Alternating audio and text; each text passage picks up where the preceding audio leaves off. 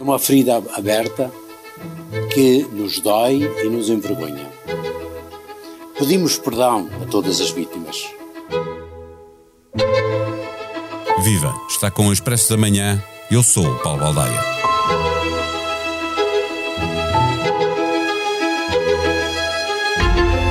...512 testemunhos validados pela Comissão, com uma estimativa de perto de 5 mil vítimas mas até pode ser apenas a ponta do iceberg. Também não é o número que importa. Ele dá a dimensão à realidade, mas nada nos diz sobre o sofrimento, o trauma ou humilhação de cada uma das vítimas.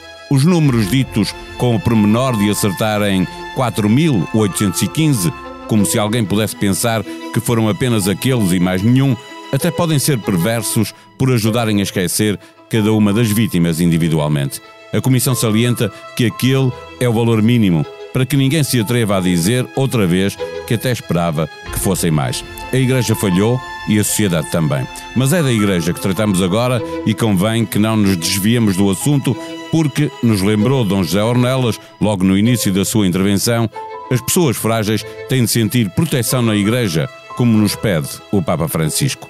Saberá a Igreja fazer o caminho? Partimos para a conversa com o diretor do jornal digital Sete Margens, colaborador do Expresso, especialista em assuntos religiosos, António Marujo. O Expresso da Manhã tem o patrocínio do BPI.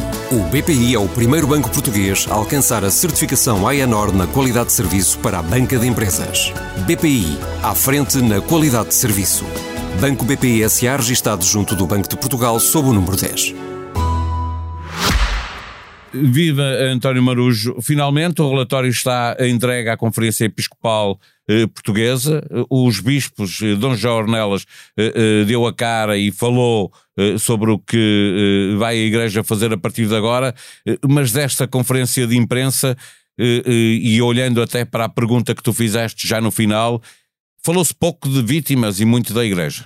Ainda se tem falado pouco de vítimas, culpa talvez também nossa, jornalistas, que enfim, com algumas exceções, as vítimas, apesar de tudo, têm aparecido, uh, mas uh, de facto, eu creio que neste momento o que é importante é trazer para a praça pública a voz das vítimas. Uh, elas são quem, em primeiro lugar, ficou com as vidas absolutamente devastadas e, e creio que a devastação é a palavra para o sentimento que porventura atravessa muitos de nós depois deste dia em que ouvimos de manhã a síntese, a síntese do relatório da Comissão Independente e agora à tarde a primeira reação da Conferência Episcopal. Um, de facto, há pessoas que ficaram com a vida arruinada para sempre. Uh, nós só temos uma vida e a vida de muitas pessoas foi destruída para sempre.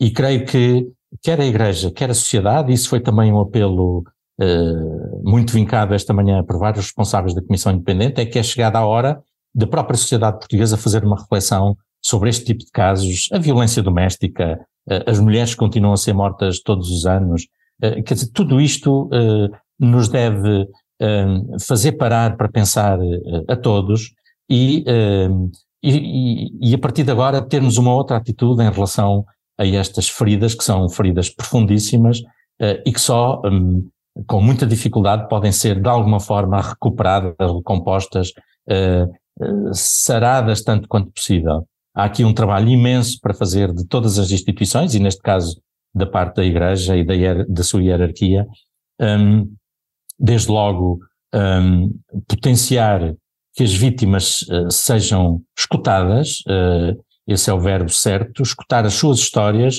uh, ouvi-las naquilo que de escabroso elas têm, naquilo que de violento elas tiveram, um, e, e, depois pedir sim perdão, eh, olhos nos olhos, porque o Papa tem dado esse exemplo já por várias vezes, inclusive já o anterior Papa tinha também tido esse procedimento de se encontrar com vítimas, de olhá-las nos olhos, escutá-las, pedir-lhes perdão em nome da instituição um, e depois sim uh, ter procedimentos que de alguma forma recomponham aquilo que se tem passado, ou seja, acompanhá-las uh, com um tratamento psicológico, psiquiátrico, aquilo que for necessário, indemnizar, se for o caso de alguma querer essa indemnização, um, e depois criar uh, espaços de formação, de acompanhamento, etc., do clero, dos seminaristas, dos catequistas, isso, etc., toda a gente que está à volta da igreja. Que, de alguma forma, uh, potenciem que isto não aconteça, ou pelo menos aconteça o mínimo possível. Eh, eh, na pergunta que fazias a Dom José Ornelas,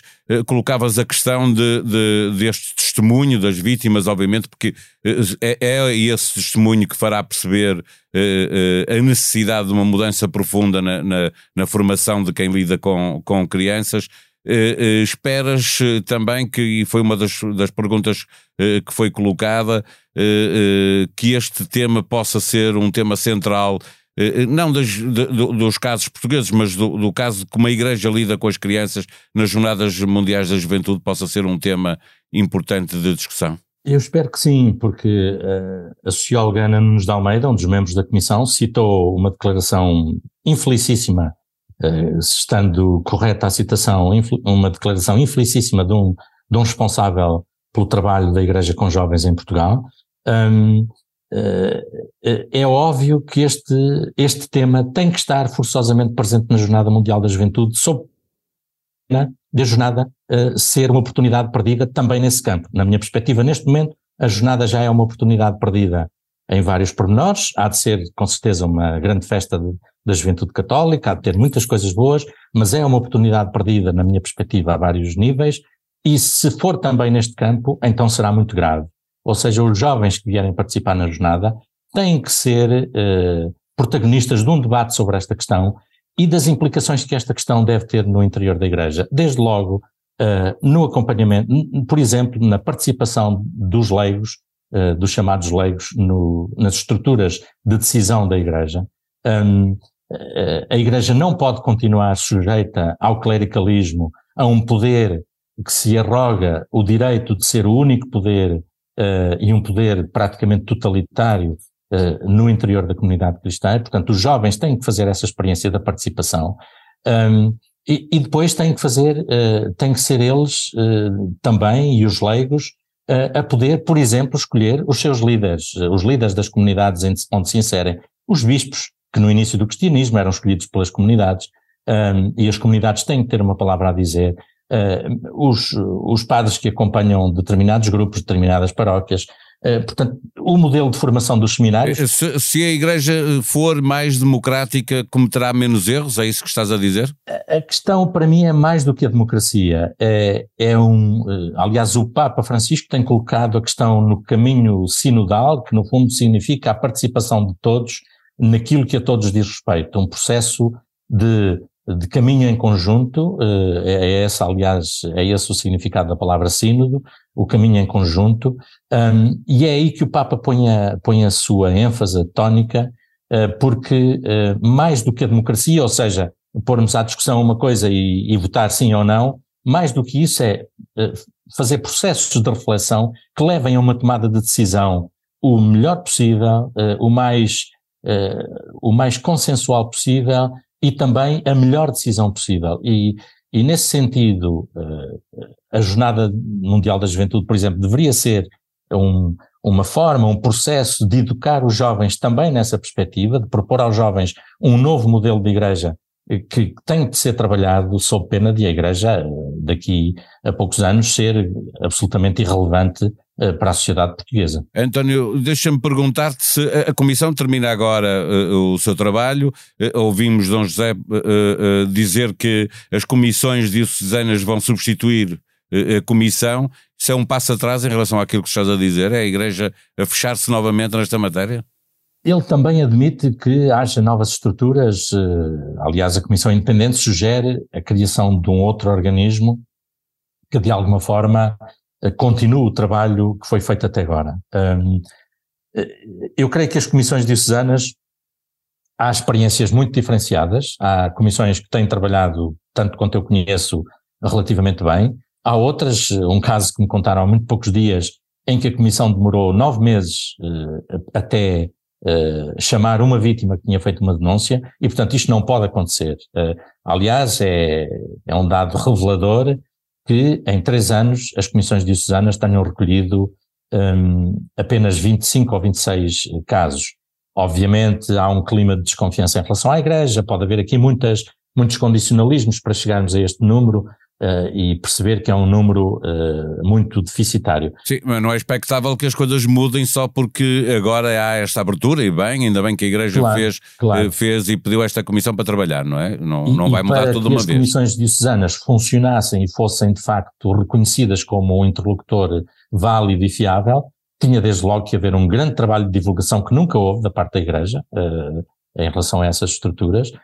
tinha que haver depois a criação de um clima de confiança, no sentido de que se há uma queixa apresentada é imediatamente tratada, a pessoa é respeitada, não pode ouvir coisas do género, eh, veja lá, tenha cuidado, porque está a difamar alguém, porque está, eh, pode ser processado, etc, etc, como já algumas pessoas ouviram também, não de comissões, mas uma história que me contaram e que um bispo terá dito isso a uma pessoa, e portanto, ehm, esse trabalho de criação de confiança, de criação de mecanismos eh, de escuta atenta e e, e muito profunda da, das, dos testemunhos das vítimas. Esse trabalho tem que passar forçosamente pelas comissões diocesanas também, sem prejuízo de, de que a Conferência Episcopal estabeleça um outro organismo que continue, porventura, a estudar o que tem sido o, enfim, o dossiê que hoje ficam nas nossas mãos uh, e que abra a partir dali uh, novas pistas de reflexão, de trabalho, de ação.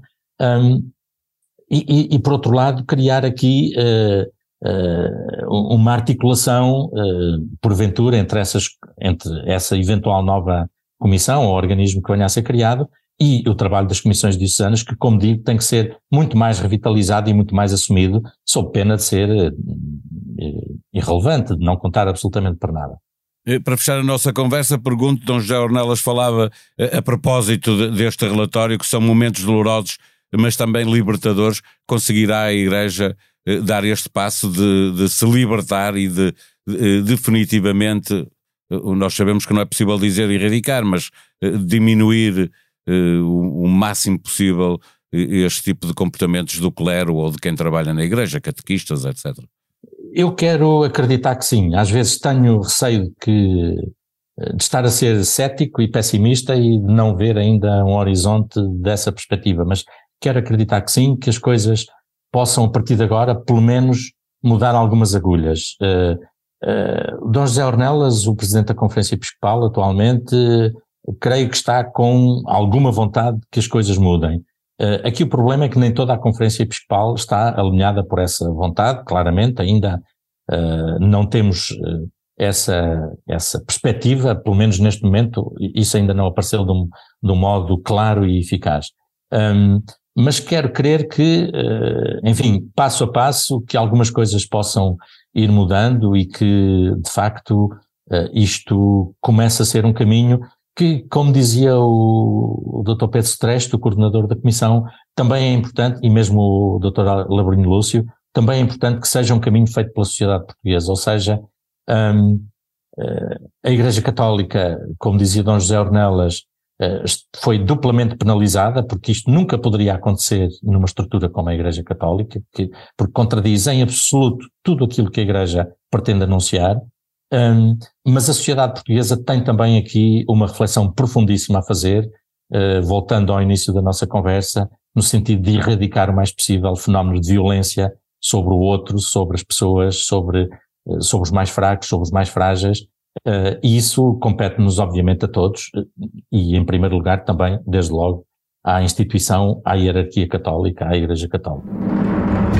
Em expresso.pt, Hugo Franco e Rui Gustavo contam-lhe o que já leram do relatório. O serial killer pedófilo abusou de M e de pelo menos 100 rapazes. O caso do padre O, que a Igreja encobriu. Dois casos, uma realidade. Nesta fase, nem vítimas nem abusadores têm nomes, mas justiça penal ou canónica saberá quem são.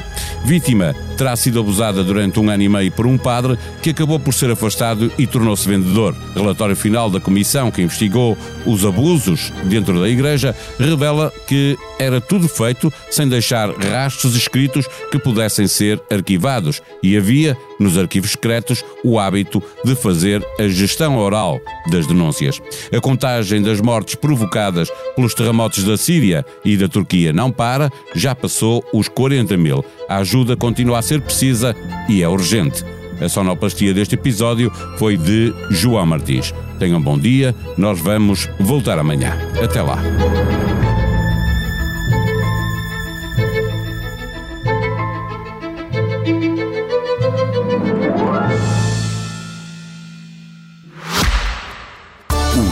Da Manhã tem o patrocínio do BPI. O BPI é o primeiro banco português a alcançar a certificação AENOR na qualidade de serviço para a banca de empresas. BPI, à frente na qualidade de serviço. Banco BPI SA registado junto do Banco de Portugal sob o número 10.